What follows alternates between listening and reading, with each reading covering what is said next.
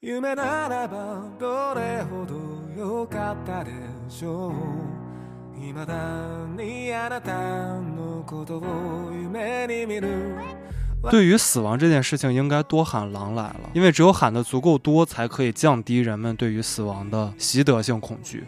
の誇りを払う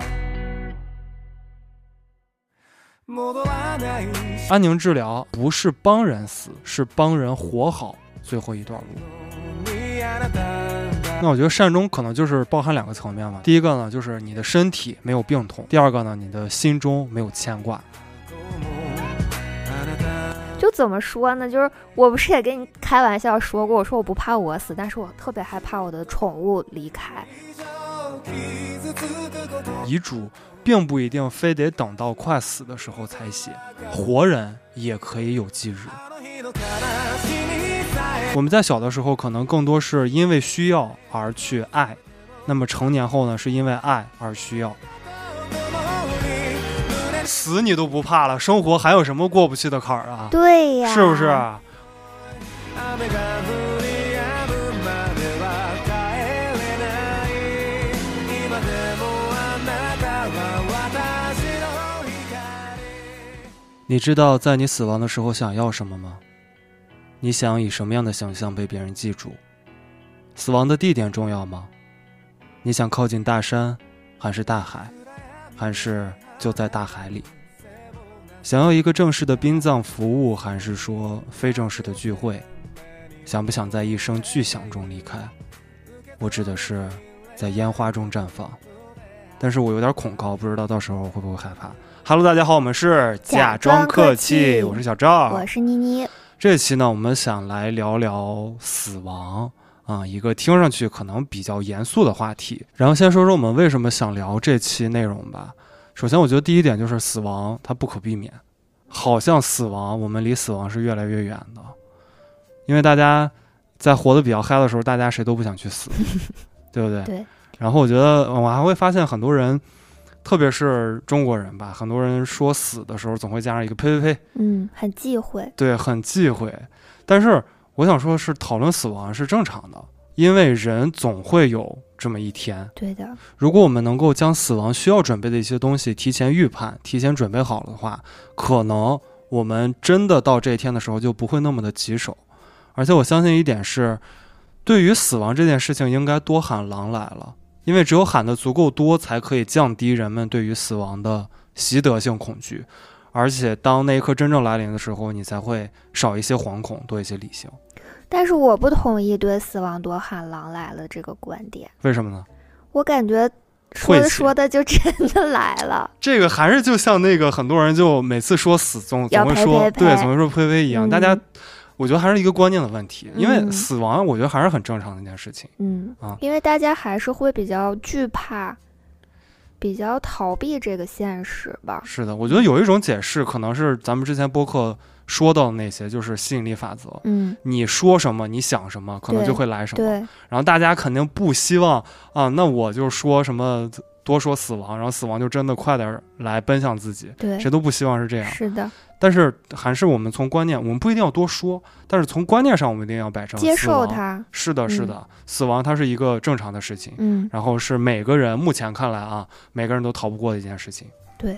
然后我印象特别深的是，就是我不知道妮妮小时候有没有这样的经历。我记得我非常小的时候，就是我们如果那个小区有人去世的话，嗯，他的家人会直接在小区的单元楼下摆花圈，摆花圈办葬礼。对，但是现在我已经很久很久都没有看到城这种市里很少见了。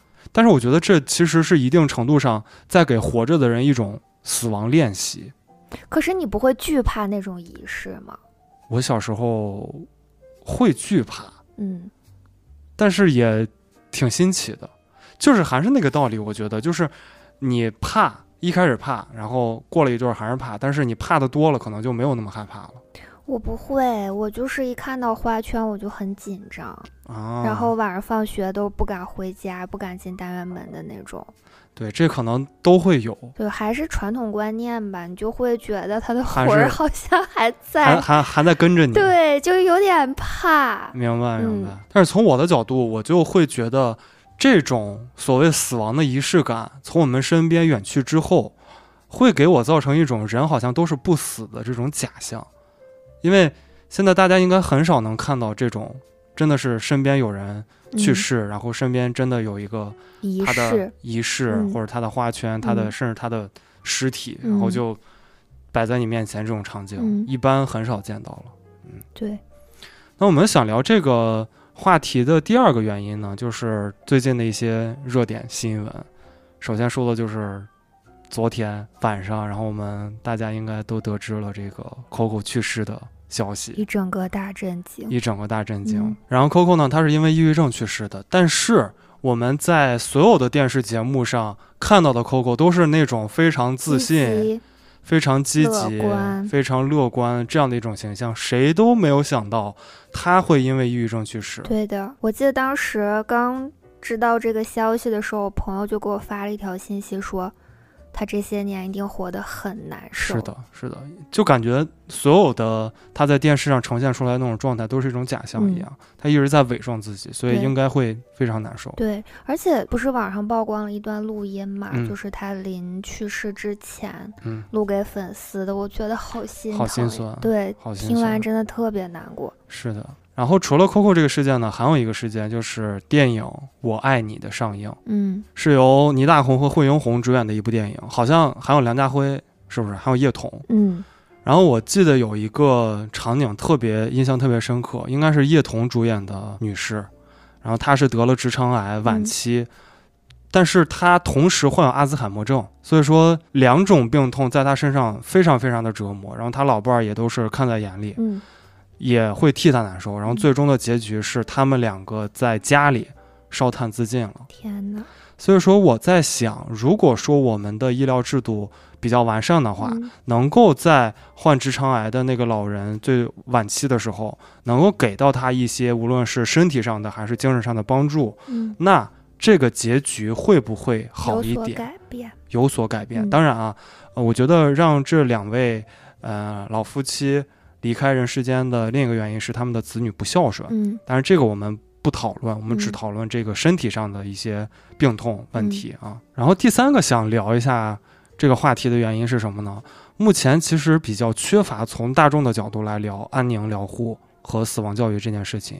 然后刚才说了一个名词啊，叫安宁疗护，我在后面会给大家解释。嗯比如说我目前看到的一些 B 站上的视频，比如说有陆桂军老师，然后三联生活周刊的一些老师们，还有宁小红老师，都是从相对专业的医生角度去谈生死，去谈呃安宁疗护。嗯但是我发现了一点是什么？就是你会发现，从医生的角度谈死亡，也会有无力的时候，是吗？他们不是都非常的客观，非常的冷静吗？他们也会有非常多无力的时刻。嗯比如说，我就听到过陆桂军老师讲的一个例子哈，就是他说他的一个同事经历过一个呼吸衰竭的病人，嗯。因为他呼吸衰竭嘛，嗯。然后可能说话也受到一些影响，然后他就用纸，用从纸上写“救救我”这三个字，天哪，然后当时他那个同事一下子就崩溃了，嗯。然后他说他在医学院校接受了八年的专业教育，有在医院七年的临床经验，所有的老师、所有的前辈教给他的都是生的教育，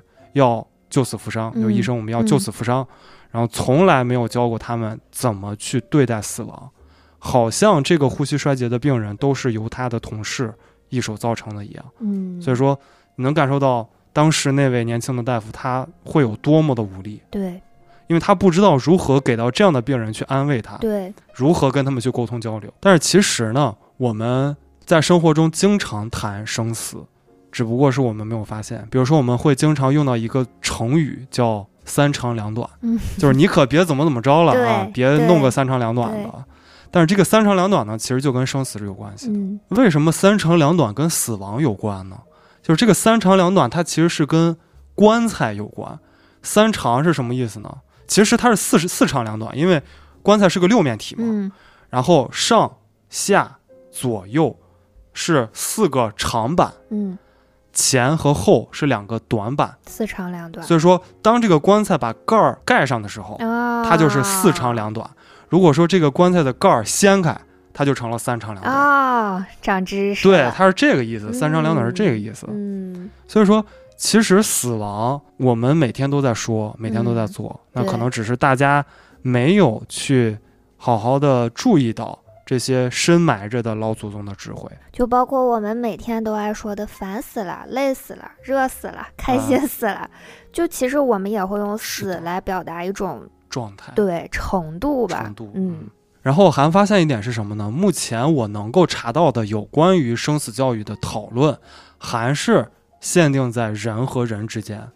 但是我觉得人和物之间也会有这样的生死关系，对。比如说人和动物，比如说人就和我们的宠物，人和植物，我觉得都会有这样的生死关系。那么有了这样的生死关系，也有必要去进行一定程度的生死教育。嗯，然后刚才我提到了一个词，叫做安宁疗护。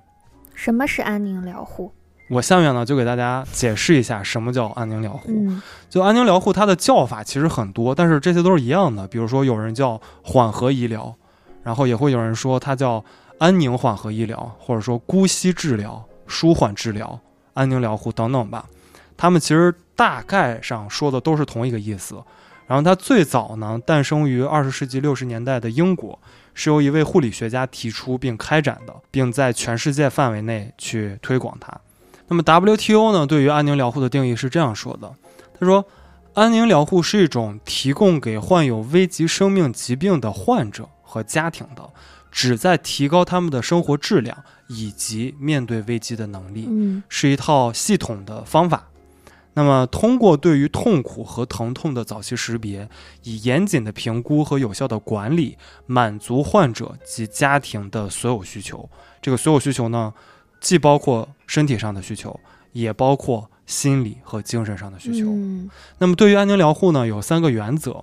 第一个呢是安宁疗护重视生命，并且承认死亡是一种正常的过程。嗯第二个呢是安宁疗护它不加速也不延后死亡。那第三个呢，安宁疗护提供接触临终痛苦和不适的办法。那听到这里之后，不知道大家会不会对安宁疗护有了自己的理解？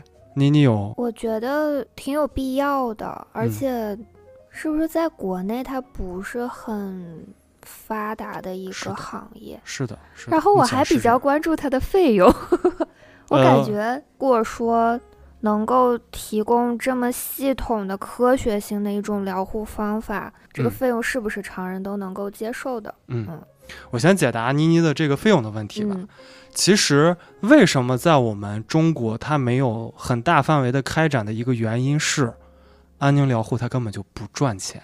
嗯为什么呢？就是因为他这个病人已经到了生命的晚期了嘛。嗯那安宁疗护给他做的，可能从身体上来讲哈，我们嗯就是帮他镇痛，心理上面去控制吗？呃当然是用药啊。啊，明白。但是这个药呢也没有很贵，比如说你给他挂一天的那种止痛泵，嗯就是可以自己调节的。你痛了，你就可以把那个阀门打开，然后嗯那个药流到自己身体里。嗯嗯你挂一天可能也就几十块钱。嗯但是如果说你去做一场大的手术，嗯。比如说你上 ECMO 嗯。很昂贵的设备，嗯。你给身体上插管，那这个费用就成倍的上涨。安宁疗护呢，它就不会有这样巨额的费用产生，这是第一个原因。嗯。那第二个就是没有在国内很普及的原因呢，就是除了不赚钱以外，嗯。还是人们观念上。咱们就别说这两年了哈，嗯。前大几十年吧，嗯。然后中国是一直是处在一个高速发展的一个进程上，嗯无论是医学，无论是商业，无论是各方各面吧，其实大家都是想怎么去有更好的技术。医生也是可能会走入这样的误区。啊，就是我用好的办法把你治好，对把你的命救回来。对，大家都是想的是我怎么才能用更好的技术嗯，把你的命给救回来。嗯，但是怎么给人送终，没有人思考过。没有人思考，或者说嗯很少有人思考。嗯啊，所以造成了现在我们这个国家，呃，安宁疗护这一点儿做的不是太好。嗯然后给大家说一组数据吧。根据《经济学人》公布的2021年度死亡质量指数报告显示，在调查的全球40个国家当中呢，死亡质量前三的分别是英国、澳大利亚和新西兰，中国台湾排名第十四，香港地区排名二十，而大陆地区排到了三十七，总共四十个国家。嗯其实我们真的还是发展比较缓慢的。嗯，但是好在我们现在已经有越来越多的专家、越来越多的学者，包括像我们这样的大众，已经意识到安宁疗护的重要性了。嗯，那安乐死算不算是安宁疗护的一种方法？哎，你这个就问到点儿上了，我正好想要解答这个问题呢。就是安宁疗护，它首先是绝对区别于安乐死的，也就是说，它不是安乐死。嗯安宁疗护它不加速死亡，也不拖延死亡，因为安乐死它是一种用相对激进的方式嗯去加速死亡的过程。没错，而且另一点呢，就是安乐死目前在中国它还很难开展它不，是合法的。它不是合法的。嗯但是缓和医疗或者说安宁疗护嗯啊，什么称呼都可以啊，因为他们都是嗯、同一种意思，但是不同的叫法。嗯啊，是可以的。目前嗯在中国是可以的。这可能是很多人对于安宁疗护的第一个误区，就是说它是不是安乐死。那很多人可能还会有第二个误区是什么呢？那安宁疗护是不是我就不管他了？嗯我就让他把人放那儿，其实也不是这样的。嗯第二个误区呢，就是安宁疗护它并不是完全的让你顺其自然的离开人间，嗯因为多数死亡的过程其实是痛苦的，顺其自然它非常非常的不人道。比如说很多病人他到晚期的时候，他就是会有那种疼痛啊，嗯，你像得癌症的病人，他癌痛非常非常痛的。就是非常痛苦的去度过每一天。是的，缓和医疗呢，它是用积极的医学手段嗯去干预痛苦，最重要、最核心的就是缓解痛苦，让人有尊严的去世。我有一个提问，就是嗯刚才我们说到了安宁疗护，它会给病人去用一些缓解疼痛的药物嘛？嗯嗯嗯。那这种药物会不会加剧病情的发展呢？其实我觉得是这样的，当然我说的可能还不是特别的严谨，因为我毕竟也不是一个医学专业的学生嘛。嗯但是这个是我自己的理解，能够采取安宁治疗的这些病人呢，嗯其实他已经走到了生命的尽头了，嗯也就是说，他已经用我们现有的技术无法去挽救了。嗯，当然，这是一种情况，嗯另一种情况是病人他自己放弃放弃，嗯他不想去再继续治疗了。对，所以说我们不存在会不会加速他离去、嗯加速他死亡的这种说法。嗯嗯我们只是说用一些止痛的方法，让病人比较舒缓、比较舒服的离开这个世界，嗯，不存在加速。嗯明白。我突然想到一个，就是在我们老家那边儿特别嗯受到中老年叔叔阿姨们推崇的一种疗法，叫做蒙医身心治疗。啊，它是不是？是也属于安宁疗护的一种？你可以给大家讲讲它具体就是这样的，啊。就是一群人，嗯不仅是叔叔阿姨，可能年纪大的多一些，然后身上可能患有各种各样的疾病，然后这一群人聚集在一个场所里面。它的课程分两部分，第一部分是他们会做一个就类似于瑜伽的这种腹式呼吸的一个操，嗯然后他做完这个操之后就开始听课。这个课程呢又分为两段儿，前半段是医生会给你讲，就怎么用一些身心调节的方式去延缓你病情的发展，然后后半段呢就是一些之前的学员去分享他的病情。就是他会讲，我刚来这个课堂的时候，我的病情是一个什么状态，我的指标是一个什么状态。然后我听完课之后，大家一起互相帮助之后，然后我的指标就有了一些变化，我的状态就有了一些变化。我怎么听着这有点像玄学呀？对，就是我一直都觉得这是一个玄学，但是我家里面真的有很多人因此受益。就是他会有一种心理上的抚慰。它主要就是心理暗示。明白明白。哎，我觉得那这点是跟这个缓和医疗是比较像的，因为缓和医疗的第三点呢，嗯就是也是大家的一个误区是什么呢？缓和医疗并不是纯粹的医学干预，而是身体、心理和精神三个层面的全方位干预。我觉得这点跟你那个说的猛医有一点像。对，因为这个创始人一直在强调，就是我们有病还是要治病的，嗯但是我们不要过度治疗，因为有的人他可能发现一些病灶，他就立马去动手术，然后发现了癌就把自己吓死了。嗯但是他的治疗方式呢，就是我把你们聚集起来，我告诉你们，任何病我们都能够通过自身的免免自身的免疫力去打败它。然后大家可能如果你自己待着的时候，你就会觉得哇，好痛苦呀！我是一个病人，然后嗯我身上有这么多的毛病。嗯然后来了这个空间里之后呢，你就会觉得，哎，大家都是有病，都是病人，病友，对，都是病友。病友大然后，坐在一起呢，就就会觉得啊，其实我不是世界上最惨的那一个人，大家都是多多少少身患一些，有的真的是非常严重的恶疾，有癌症这种的，然后有的就是一些像那种免疫系统比较难治愈的一些疾病，比如牛皮癣什么的。然后他们就坐在一起去分享啊，我鼓励你，你鼓励我，啊，夸我好，，对我好了一些，你也好了一些，真的，大家慢慢就变好了。所以说心理对于疾病的治疗是非常非常有帮助的。对，然后这个蒙医它算不算一种安宁治疗？我觉得这个需要由专业的人士去辅助解答一下。我觉得我说的不是太清楚。嗯所以说，如果有听这期播客的，无论你是专业的医学从业者，还是说医学生啊，或者说对这方面比较感兴趣的一些有深度研究的一些朋友，都可以在我们评论区或者说在我们的粉丝群去跟我们分享一下。留言。是的，是的。呃，总结一下吧，这个安宁疗护呢，它并不是让病人去等死，也不是说给予一些虚假的希望，而是在最小伤害、最大尊重的原则上，让病人舒适且有尊严的死亡。嗯一句话总结吧，就是安宁治疗啊，缓和医疗，什么说法都可以，不是帮人死，是帮人活好最后一段路。也不那么抵触、惧怕这一段路。是的，是的。然后还记得我刚才说的那个《经济学人》公布的二零二一年度死亡质量指数报告吗？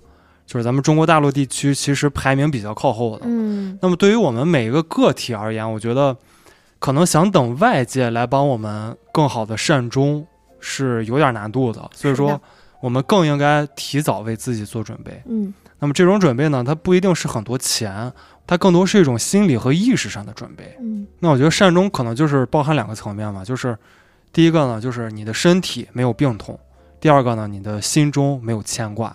那么身体上的病痛呢，或许通过医疗科技能够缓解，但是心中的那种牵挂，又有谁会关注到呢？只有自己。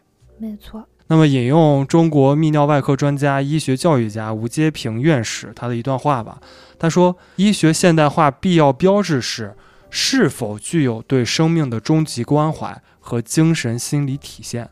技术只有在这样的精神境界下才有意义和价值，生命只有在这样的氛围下才具有尊严。”那这段话可能是他更多是给医生说的，嗯但是我觉得对于我们个人也会有一些启发。对，就是提早做为自己做准备啊。我们说白了一点啊，心里一些良性暗示吧。是的，是的。嗯然后刚才上面呢，我们可能更多聊的是对于患者本身的一种安宁疗护，嗯但是除了患者本身，嗯可能他身边的家属、对，朋友是非常需要的。也可能很需要这种安宁疗护，嗯，因为他们可能也会非常非常的痛苦。对，所以说，我们怎样讨论死亡，可以安慰那些患者的悼念者呢？比如说，就是他们的家属朋友。嗯，妮妮有没有一些这样的经历？我可能就懵了，就不知道该说什么。对我也不知道该怎么去安慰了。就是有时有很多时候，像这种时刻来临的时候，我们并不是不在乎，只是说真的可能不知道去说些什么。对，但是从另一个角度来讲，我觉得哪怕你什么都不说，你只是静静的在他身边陪伴他。陪伴他、嗯倾听他，嗯，我觉得是不是也是一种很好的处理方式？是的。嗯，那再换一面说呢，就是说，如果我们平时在日常生活中不去谈论死亡的话，那当死亡真正降临在我们身边的时候，我们又能怎样更好的去陪伴我们身边的家人和朋友呢？我想讲一个就是安慰病人家属的故事。嗯有一个年轻力壮的小伙子得了绝症，在医院反复治疗，反复治疗，但是就是治不好，很无奈。最终呢，这个小伙子的生命还是走到了尽头。嗯他死在了他亲生母亲的怀里，嗯，然后，那他作为妈妈肯定特别特别难受嘛。嗯这个时候呢，突然有一个人嗯走到他身边，嗯他说：“这位女士，你不要太伤心，我觉得你的孩子此时此刻在天上应该非常非常的幸福，嗯因为你想想，在这个世界上有多少人是从亲生母亲的怀里出生、又从亲生母亲的怀里离去的。嗯然后这句话就给了这个妈妈非常非常大的力量。嗯，一些慰藉吧。是的，你想想，确实也是这样。因为如果我有这样的机会，嗯我在想，如果说我从亲生母亲的怀里出生，又从亲生母亲的怀里去世的话，嗯无论是因为什么事情啊，嗯如果说最终真的不得不这样的话，我应该也会觉得很开心、很快乐、很圆满。很圆满。嗯嗯，所以说，除了患者的生死教育，嗯，我们也应该去多多关注患者家属的生死教育。是的。我们在最开头说了，说这个生死教育呢，不仅仅限于人和人之间的一个关系，人和物之间，比如说人和宠物也需要这样的生死教育。嗯因为我不养宠物，嗯，所以妮妮在这儿有什么想跟大家分享的吗？我其实经历过，嗯就是我在老家的时候，有和我一起长大的小狗，嗯，活到了十四岁吧，然后最后它就是因为身体的各种脏器衰竭，然后心脏移位，无法呼吸。就离开了嘛。你知道之前每次我从北京回家的状态都是，我们家有两只狗，就是我一进门就有两个毛绒的小东西飞奔出来来迎接我。我这次回去就只有一只了。然后我妈当时站在我旁边，我妈瞬间泪如雨下，妈就特别无力的跟我说了句：“她说大宝没了。”然后我当时整个人就是，我回忆那个状态，就是我整个人是瘫软在地上的。这个事情已经过去四年了，二零一九年的时候他没的。然后我就说我很怕我讲这件事儿的时候，我会有点控制不住情绪，就是那个时刻你面对。死亡的时候，你其实是没有，你脑子里头已经没有理智，也没有任何思考的余地了，你就只是知道他不在了。这件事情让你非常的窒息，我就整个人瘫软在地上了，就是觉得，因为他真的是陪我长大的，就是像是我的一个亲人一样的存在的这样的一个生命，他不见了，他是安乐的。就是因为他太痛苦了，没办法。我妈还跟我说：“说你别怨妈妈，妈妈是真的接受不了他那种痛苦的状态了。”然后说没有跟你商量就让他离开了，就是很长一段时间去消化嘛，消化了，接受了大宝离开的这件事儿。直到今天，四年过去了，我做梦还是会梦到他像小兔子一样在草丛里，就是又跑又跳的跑向我，就是。就怎么说呢？就是我不是也跟你开玩笑说过，我说我不怕我死，但是我特别害怕我的宠物离开，小狗离开的这件事儿，我接受了嘛？我可能也接受了，但是它确实是心里面的一个结，它不会完全的消散，你就觉得它是在慢慢是在慢慢淡化的，你慢慢慢慢就接受了这个事实了，但是它永远是一个，就是在你心里面是一个觉你觉得。这个东西不见了的一个结，所以说，你觉得这个时刻如果有一个人出来引导一下你，你会不会好受一点？其实当时挺多人引导我的，因为我知道这件事儿的时候，他已经离开了将近有一个月的时间了。但是你会因为这件事情去责怪你的母亲吗？我不会。为什么呢？我完全不会，因为如果换作是我，我肯定也会这样做。但是从我的角度，我是觉得，他把一个曾经陪伴你很多很多年的一个小生命，嗯、亲手送走了一样。但是也没有跟你商量。但是你要是面对他那种痛苦的状态，就是换作是我，我不能说别人也会这样去做，因为我其实经历过大宝后期，他就是已经基本无法自主生活，嗯，就是他连下楼去。遛弯都要我妈抱着它去，然后把它放在地上，可能就撒个尿。就小狗特别可爱嘛，它都动不了了。它撒完尿之后还会知道蹬蹬腿儿，然后就有这些行为。就是我后期经历过它那种病痛的状态，再到后来就是它基本没有办法自主呼吸了。然后当时医生说的就是。抢救的话，可能就是再维持一个星期到两个星期，但是抢救会让它特别特别痛苦。然后我们家小狗又是特别爱干净的那种，最后它就是浑身都长脓包嘛。如果你要是就是给它控制病情，你就要把它那些脓包都处理掉，它就会变得非常的不好看，非常的脏，就是再活下去也是非常难受的一种状态了。然后我妈没有跟我说，她就做了这件事儿，但我妈到现在她就她都愧疚，但我愧疚的是什么呢？我愧疚的是这件事儿。我妈没跟我说，就是我妈在大宝离开的那个那一个月，她的那种痛苦状态嗯是没有人给到她一些关怀的。是的。嗯其实你刚才说前半段的时候，我想到了一个故事，嗯然后也想跟大家分享一下。呃，有一位老母亲患了直肠癌，然后他的儿子呢就跟医生反复说：“你千万不要跟我的母亲说她得了什么样的病。嗯”但是他的这个直肠癌是需要做手术的，嗯是要切掉很多肠子。嗯嗯最终的结果是什么？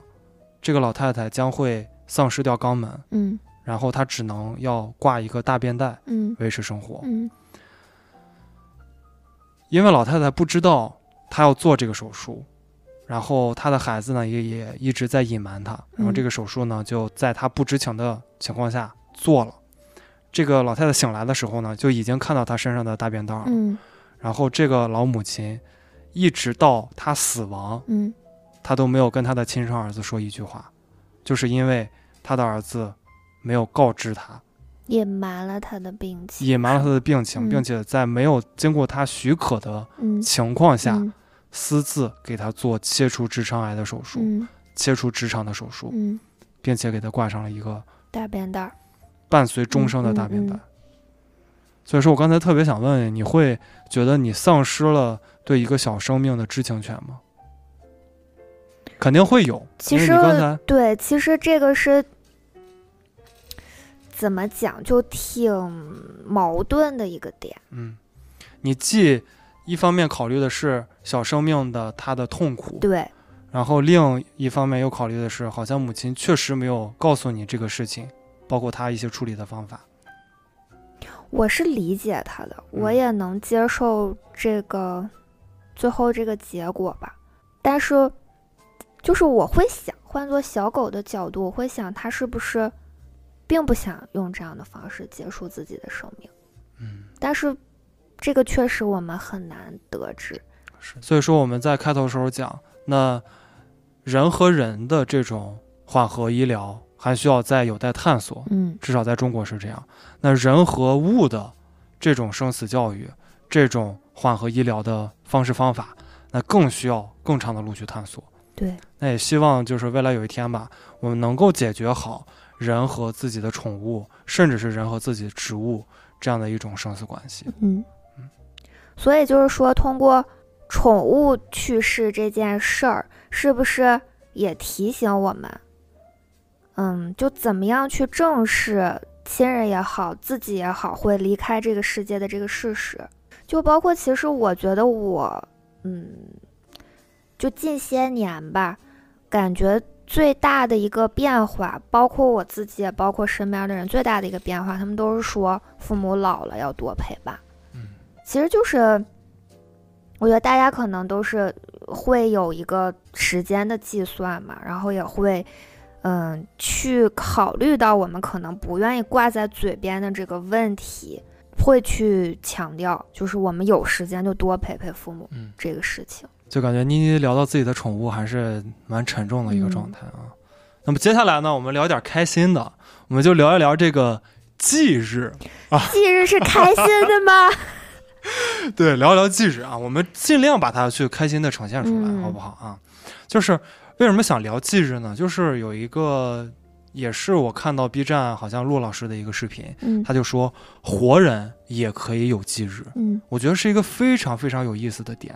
你你这个让我想到那种就是抖音上那种视频，分手了嘛，啊，然后就说我就死在今天了，把我的所有爱都埋葬，啊。然后明天就是新的一天，也是哎我觉得新的我。哎，我觉得对，我觉得忌日的一个非常重要的一个点就是在于此啊，啊，就是活人有忌日可以体现在两方面的好处吧。那嗯。第一个方面呢，就是可以给自己做一个回顾，嗯。比如说我假定我明天我就要死了，嗯。那么我在死亡的前一天，就是说今天我可能会想很多问题，嗯，比如说哪些我已经实现了，嗯那哪些想法可能还没有实现，嗯哪些事情还有遗憾，嗯哪些人还没有好好告别。所以，当我给自己办完这次祭日之后，几乎就是一次重生，因为它等于就给我的过往进行了一个复盘。嗯我觉得这是好处之一吧。嗯那好处之二呢，就是它能够帮助自己成长。嗯当然，回顾本身就是一种成长。那成长还会体现在哪儿呢？就它是一次主动的自我成长。嗯比如说，一个青壮年突然离世，嗯，那他们的孩子可能在短时间内变得非常非常的懂事儿，懂事儿的会令人心疼。嗯这是一种残忍的被动成长。嗯但是如果说我们每年都有一次这样的死亡教育，无论是我还是我的家人朋友，其实它是一种主动的成长。嗯那么也就是说，当死亡这件事情真正来临的时候，可能大家都不会觉得特别仓促，都是有所准备的。你在二零一二到来的前一天，有没有回顾你的过往？有没有想过这个世界就要毁灭？有，因为我那个时候还太小，嗯我全是期待和惊喜。嗯嗯我觉得，哎呀，终于这一天要来了，因为嗯大家都在预言嘛，甭管嗯真还是假，嗯就我就在一直期待，终于这天要来了，嗯我都要看看发生什么。嗯，我当时就这样的一个心理。那你很积极。我那个时候就觉得，真的要毁灭了，咋办？嗯然后我特别搞笑，啊，我在十二月三十一号那一天，嗯，跟我爸妈说了很多感谢的话。这个很好啊，这其实就是一种回顾啊，对，就是哪些人还没有好好告别，然后他们俩就觉得我有，就是有点那个大病，有什么大病？对，有点啊那个大病，因为他们根本就不相信嘛。嗯但我当时深信不疑，嗯我就觉得明天肯定一切就都毁灭了，都完蛋了。然后跟他们说了超多感谢的话，就是咱们是两种无知，嗯，一个是我这种真正的无知，嗯另一个呢是天真的无知，就是你。贼搞笑。结果第二天相安无事的到来了，是的，是的太。阳照常升起。哎，其实还挺失落的，好像过了那一天之后，就没有什么人再提起这个事情了，对，瞬间就没有人提起这个事。情。对对，挺逗的。是的。那我们刚才聊完了活人也可以有忌日了，那么我们下面就说说活人其实也可以写遗嘱。哇哦，哇哦，遗这个嘱不都是活人写的吗？对对对对，就是呃，或者换句说法，嗯就是说遗嘱并不是非得快到死了的时候嗯才写。嗯今天虽然说吧，我一直在跟自己强调说死并不是一个晦气的事情，嗯，但是今天咱们这期播客说了太多的死，赶紧拍拍拍。总感觉还是有点怪怪的感觉，你知道吗？对，嗯。好，我们说说这个话题吧，就是遗嘱并不一定非得等到快死的时候才写。嗯尽管我们讲生命权属于自己，但是现实中呢，可能还是充满着困境。嗯比如说，我突然晕倒了，我突然昏迷了，或者说我突然失去选择的能力了。那在这种时候，家人的一些想法或者说意见，就如何处置我这个人，嗯，就可能会出现意见相违背啊，对，甚至会出现质疑、谴责，甚至闹到法院的情况。嗯那么我们应该怎样在含有行为能力的时候安排好这些不必要的麻烦，来更好的让自己善终呢？嗯在二零一七年，著名作家琼瑶就在脸书上公布了一封给长子和儿媳妇的信。那总结下来呢，就是不要让家人的爱成为琼瑶老师自然死亡的最大障碍。那这封遗书呢，它包括了琼瑶老师提到的说，不要做大手术，不进 ICU，嗯不给身体插管，然后不去抢救等等吧。这其实算是一种以公开形式的对子女或者对亲属的嘱托，属于遗书的性质。主要呢是表达一种期望、一种诉求，或者说，但是这种期望和诉求从法律层面讲，它并不会强制执行。也就是说，我希望你这样执行，但是嗯你不这样执行，我也没什么办法。明白。嗯，那从法律上执行的呢，一般是对财产的处分。嗯，如果以这种形式处理财产的话，就是以遗书像琼瑶老师这种嗯形式去处理财产的话，嗯他是不作数的。那一些无效的遗嘱含有，比如说我快死了、嗯啊，我飞机上出事儿了，嗯我在微信上编辑一个遗嘱，嗯，其实这也不算就是无效的。是无效的，嗯就是很多常见的。嗯、遗嘱的方式其实嗯都是无效的。嗯比如说后面还有一种比如电子邮件，我写电子邮件，嗯嗯嗯我定时发送。比如说我明天就要坐飞机，哎，我怕这个飞机出事，嗯，我先编辑好，这这挺有远见呀。就是到我飞机落地，嗯然后延后几个小时，嗯因为飞机可能有延误嘛。啊如果说我还是没有去处置这份电子邮件的话，嗯它就会被定时发送给我的亲属。嗯但是这种定时发送它也不算数的，嗯，啊没有法律效益。没有法律效益的。嗯还有一种，那有些人说，那我就给自己录个视频，嗯那这总该算数了吧？是我自己的脸露出，这其实也不算，在法律中呢，就是一种自说自话，嗯它其实也是不具有法律效益的。嗯那么我刚才反复提到这个遗书这两个字，那遗书呢和遗嘱其实是有区分的。遗嘱呢是一种法律上的用语，但是遗书它并不属于法律的用语。嗯，所以刚才提到的这些方式都可以称作是遗书。称作是遗书。嗯那第二个区别是什么呢？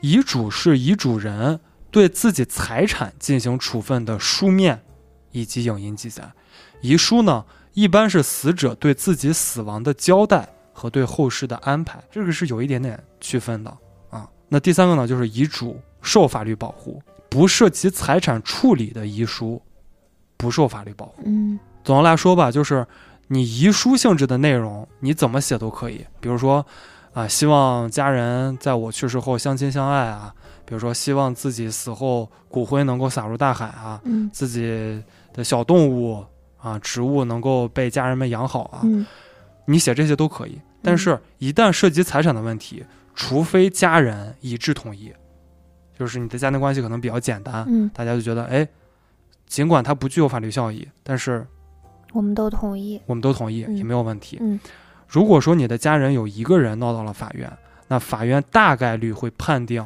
你的遗嘱是无效的，嗯你的遗书是无效的。嗯所以说，我们下面来聊一下民法典认可的有效遗嘱的几种形式吧。总的来说，大概有六种。第一，自书遗嘱，自己写的；第二，代书遗嘱，自己说别人代写的；第三，打印遗嘱，打印并签字的；第四，录音录像遗嘱；第五，口头遗嘱；第六，公证遗嘱。说到这儿呢，大家千万不要被它的字面意思带跑。每一个遗嘱后面呢，还会跟着一些附加的条件，听我慢慢给大家说来。先说第一种自书遗嘱，它要求全程亲笔写，并且手写签名。这个手写签名不能昵称啊，你不能写，你不能写妮妮，你要自己写自己身份证上的姓名。嗯然后还要注明年月日，建议不要有涂改增删。嗯如果有的话，你建议呢，你就在涂改增删的地方也要签一个自己的名字，并且写上年月日。因为如果你不这么写的话，可能会被怀疑有不良居心修改的嫌疑。嗯啊这是自书遗嘱。第二个叫做代书遗嘱，代书遗嘱呢要求两个人以上在场，其中一人代写，并由遗嘱人、代书人和其他见证人手写签名，嗯并注明年月日。这里要注意啊，无民事行为能力或者说限制民事行为能力的人所立的遗嘱无效。法院呢也会判断代写的过程是不是有一些诱导性的问话呀，是不是完全按照遗嘱人本人的意思表述。若其中被判定有问题的，那这个遗嘱也是无效的。嗯第三种，打印遗嘱。打印遗嘱呢，需要有两个以上见证人见证，遗嘱人和见证人应在每一页上都手写签名，并注明年月日。注意啊，并不是说打印出来在最后一页，咱们在那个落款那儿，咱们签上名就完了，是在打印遗嘱的每一页都签名。然后这里给大家一个提示，就是如果说你是写自书遗嘱的话，也是建议在每一页上都签名。嗯第四种，录音录像遗嘱。录音录像遗嘱呢，需要两个以上见证人见证，遗嘱人和见证人应在视频中记录姓名、肖像和年月日。嗯遗嘱人和见证人必须露脸，而且不能剪辑，要求一镜到底。哇，这还得彩排呢，啊，可不，要不磕巴的多难受呀。对啊。然后这里的姓名呢，你最好就是同时要把你的身份证号给报一下。嗯然后是姓名呢，也不能说你自己的昵称，也要说你自己身份证上的姓名啊。嗯这是录音录像遗嘱。第五种，口头遗嘱。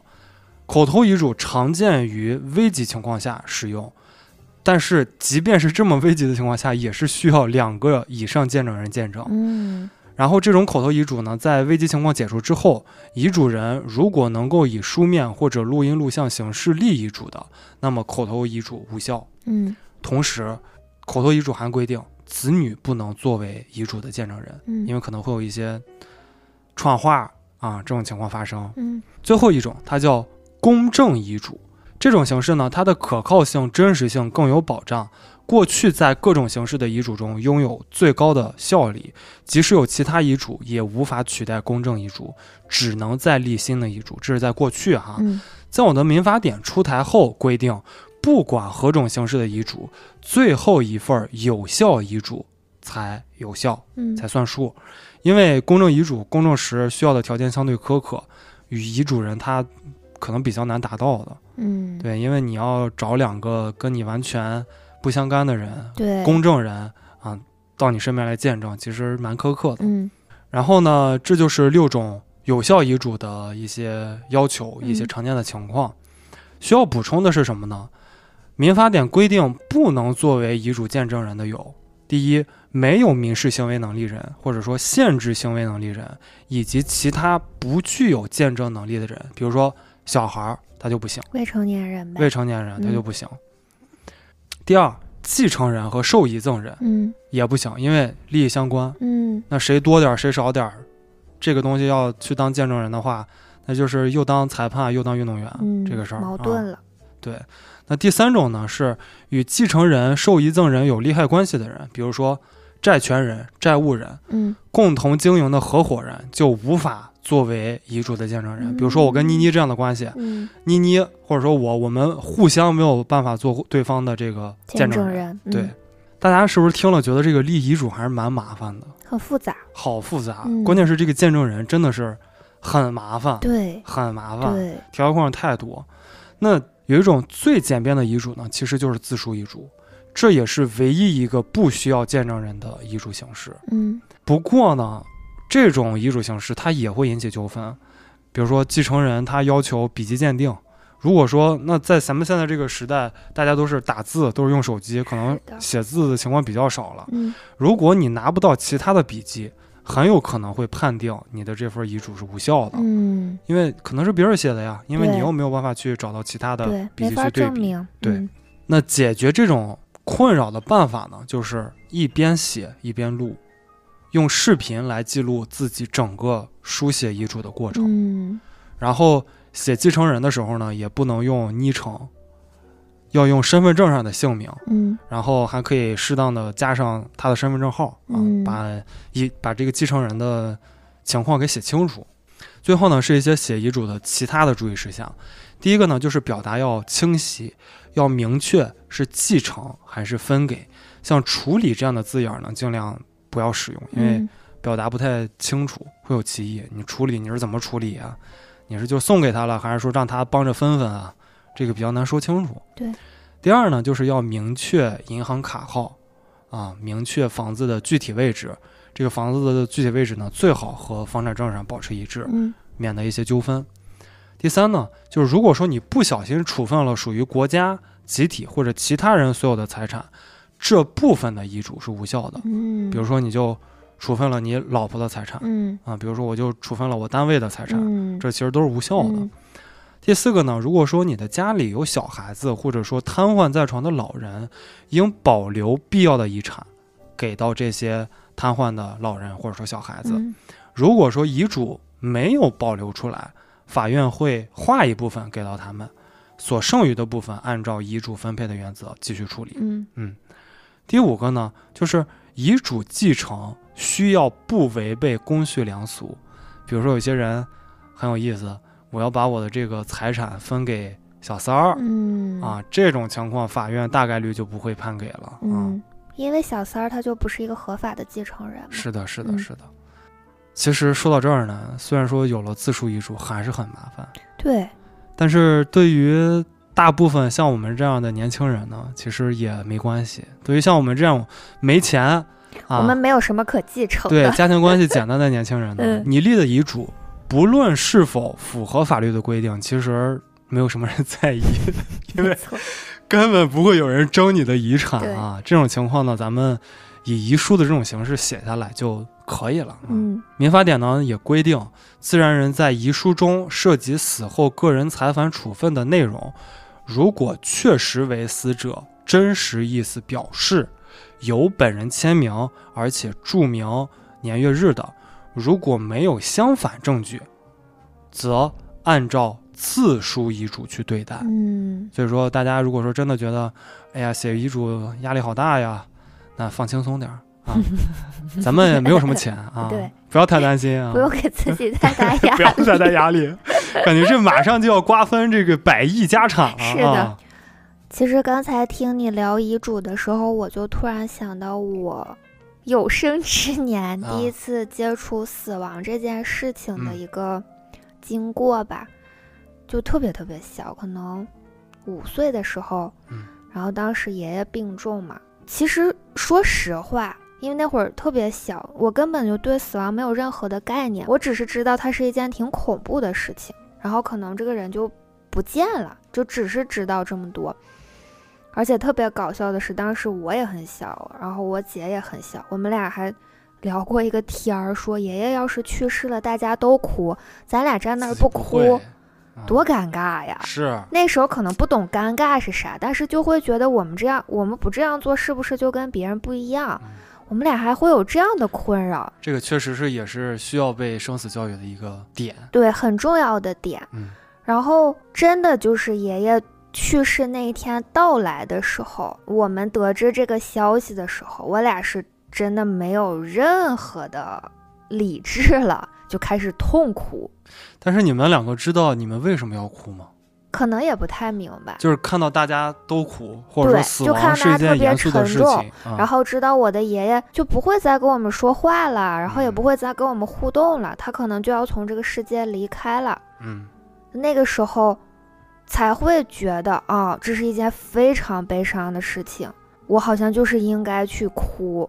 这是第一次经历生死的这个概念，但是其实小朋友们多数还是不懂死亡是什么的。是的，是的，但我觉得其实是还是从小应该去给孩子去讲述死亡这件事情的，嗯去正视它，也不去妖魔化它，不去让大家觉得死是一件非常非常恐怖的事情。我觉得还是有必要的。是的，是的。刚才妮妮说的，我觉得是一个特别好的生死教育应用到小孩子身上的一个方面，一个切入点。对，啊，我们在小的时候可能更多是因为需要而去爱，那么成年后呢，是因为爱而需要。但是呢，有心理学家是总结过的如何跟小孩子谈论生死，那他准备了四个方面。第一个方面呢，就是直接告诉他们自己的感受。嗯，如果说我们能够在面对死亡的时候感到放松、感到舒适，那我们的孩子也会拥有同样的感受。嗯第二个呢，就是直接说，不要拐弯抹角，不要太过委婉，嗯。不要用太模糊的词去形容死亡，嗯。因为孩子一旦感受到了模糊，感受到了不明不白、不清不楚，那这种模糊会让孩子们更加焦虑和疑惑，对。其实是不利于孩子去理解死亡这件事情本身的。嗯。那么第三个点呢，就是允许孩子悲伤流泪，因为悲伤是一种正常的情绪，嗯特别是男生，因为很多家长就说你男孩子哭什么哭，嗯，男生也有流泪的权男儿。有泪不轻弹，对，男儿有泪也可以轻弹对啊，也可以轻弹该哭就哭，该哭就哭，是一种很好的宣泄情绪的一种。渠道嘛。嗯为什么我们不利用？为什么要强撑着自己？是不是？那么第四个点呢，就是我们可以适当的准备一些仪式，嗯我觉得这可能有利于缓解心灵上的创伤。嗯。比如说，我看到过一个特别有意思的案例，就是一个小男孩的宠物狗嗯。去世了，嗯。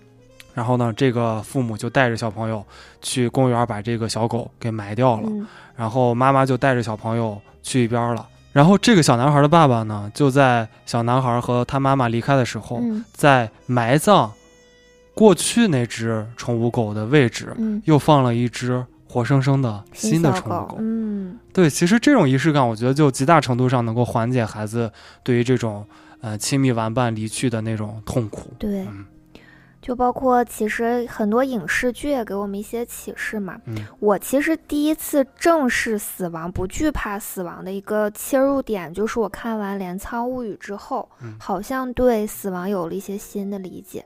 就是我不知道大家有没有看过这个电影啊，就很可爱的一个电影。它讲述的就是人其实是日常生活里面是和小妖怪们一起生存的，然后人在死亡之后的新的维度、新的世界也是有一些陪伴和牵挂的。它和这个世界还是有一定连接的，就你不会觉得死亡是一件非常痛苦、非常可怕的事情。然后包括前段时间非常火的《重启人生》，就安藤樱老师演的这部电视剧，他也是给死亡有了一个新的定义，而且就他不断不断的重生，也是不断的带着新的使命感去再经历他的一生。我觉得，其实我们可以告诉孩子，就是我们有一些羁绊，有一些连接，它是不会消失的。是的，然后，嗯，就更能正视这种状态吧。是的，是的。然后除了我们这种心灵上的陪伴，然后一种心灵上的慰藉以外呢，其实死亡有时候可能也对小朋友是一种很好的教育。嗯比如说，我就听说过一个故事，一个小朋友呢去养老院给老人们表演节目，嗯但是大家要知道，一个非常小的朋友和一个马上就要垂暮的老人在一块儿，是能够形成那种非常强烈的对比的。对比，对，呃，这个小朋友在养老院给老人表演完节目之后呢，然后他就回家跟他爸爸妈妈说，他说我一定要学医，嗯。因为他看到那些老人们在养老院可能真的很痛苦，嗯。然后激发了这个小男孩儿想要拯救他们、想要帮助他们的那种愿望，嗯。或者那种非常强烈的欲望。嗯。所以说，死亡教育一定程度上来讲，对于小朋友来讲也是最好的励志教育。嗯。嗯，它能够帮助小朋友，呃，去尽快的觉醒啊。嗯，也更能珍视自己的生命吧。是的，因为现在的孩子可能有一丁嗯点儿的这个小挫折，他就会选择轻生。嗯，就是现在的孩子，我觉得比我们小时候要心理脆弱一点。我。觉得我们那时候还挺皮的，对，说就说了，骂就骂了。但是现在孩子就是是这样。很多小细节，确实还是大家得把握、得拿捏。但是我们不能因此去埋怨他们，因为每个时对代会有每个时代的要解决的命题。嗯，但是死亡教育，我觉得能给孩子一些启示，就不要那么轻易的去放弃自己的生命。是的，是嗯的。那最后了，我们来聊一聊，如果说我们想要策划一场自己的葬礼，嗯，你你有什么想法吗？我先说两个不要吧。嗯，一，我特别害怕就是贼隆重，啊。大家鬼哭狼嚎、贼悲伤那种，咱不要。然后之前看过一个，就是也是一个 YouTube 上的视频吧，就是一小哥去世之后，去世前他给自己录了一段音，然后去世之后就是亲人把那个音放在棺材里面，他他好像是这样的，就是我有看过，就是就是他录的音一直在敲门，说放我出去，放我出去，贼那个是吧？就特别啊搞笑。前段前一段就是缓和了一下大家那种悲伤的气氛嘛，嗯然后后面就是在讲，就是大家不要因为我离世了。就非常的悲伤，你们要正视这件事情，我觉得这是一个很好的方式。然后还有一个不要，可能是前两天看完《消失的爱人》，给了我一个，就就让我有点 PTSD 了，就是嗯。不要把骨灰撒进大海，为什么呢？因为我看到就是他把他妻子关在深海的牢笼里面，就我内心有一种共情的绝望，就是我在想，在这种漆黑、毫无边界的环境里面等死是一种多么大的绝望，嗯。所以我就会想把我撒进大海里之后，我的魂儿是不是也会很绝望？然后，同样也是朱一龙老师演的另一部电影叫《人生第一次》吧，是吧？就是演那个抚养一个孩子的那个事情。然后我觉得那个很可取，就是他最后在处理自己父亲的骨灰的时候，他做成了烟花，然后放到天空中，我觉得好浪漫呀。然后我啊希望就是到时候可以把我做成蔡国强老师的烟花，就是粉红色一定得是蔡国巨强的啊。对，就特别浪漫、特别好看那种，嗯觉得嗯也还挺美好的。嗯那对于我来说，其实我还蛮希望能够找一个人来帮我写一段悼词。嗯就是我希望能够举办一个小小的 party，然后大家就聚在一块儿，也不要那种太严肃的，聚在一块儿哭，就聚在一块儿，咱们就吃吃喝喝。呃，就我为什么希望还是有人能够在我去世的时候能够短暂的陪伴我一下，然后甚至我还希望能够有一个人去帮我写悼词，嗯因为对我来讲，我觉得死亡不可怕，嗯我非常害怕自己被遗忘。嗯包括我现在做工作的一个方向，其实也是这样。我希望能够创造一些能够被具体感知到的价值，嗯就无论是做写歌，或者说做出版，还是说做一些嗯、其他类似的工作，我希嗯。望这种东西能够长久的能够被留存下来。嗯。我觉得对我来说很有意义。嗯，然后还有一点就是，呃，刚才妮妮说了这个骨灰的事儿哈，嗯。其实我倒是希望，如果说我到死了的时候，如果我的器官能够被用到，嗯，我希望能够把我的遗传，器官捐献给其他对人。我觉得这是一个特别好的方式，对，就是把你的生命进行了一个延续。是的。嗯然后他们如果说我的遗体呢，到时候还算好用，嗯，我也希望能够把我的遗体就直接捐献给医学院的学生，嗯嗯嗯，供他们去研究。为人类做贡献。是，的，如果说有什么可以研究的价值的话啊，万一以后就也这个身体也不太好，感觉。所以你现在一定要 对我现在要为他们啊保养身体，为遗真是一体捐个献保养身体。清奇的脑回路。是的，是的。那我们这期播客呢，大概就是这个样子。嗯总结一下吧，技术的尽头呢，它不是医学的尽头。如果说不能提供技术上的帮助了，其实和患者客观、公正、如实的分享知识非常重要。当下患者的止痛非常重要，让患者把心愿完成非常重要，让患者按他的方式走完最后一段路非常重要。这已经是给予那些痛苦的人非常大的帮助了。但这个时候可能有人会问哈、嗯就是说，如果说你如实的告知了这些病情，病人没有生存的欲望了，怎么办？那就要提到我们安宁疗法的嗯另外一个特点，医生会给你一个非常客观的衡量，来帮助病人走完这一路。嗯，嗯，相信现代科学，相信现代科学医学。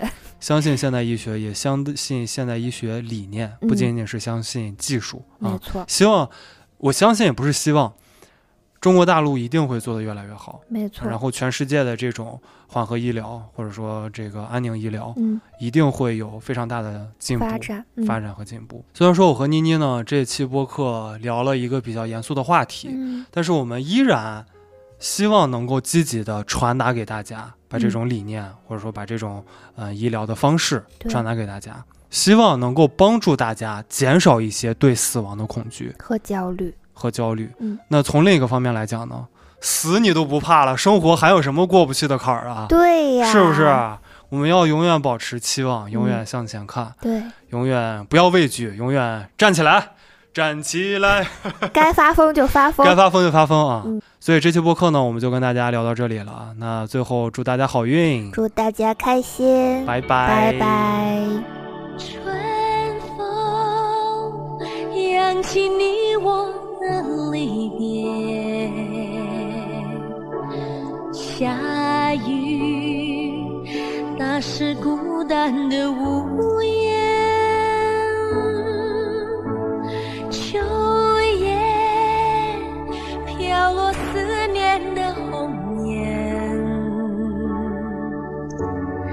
冬雪，转眼又是一年。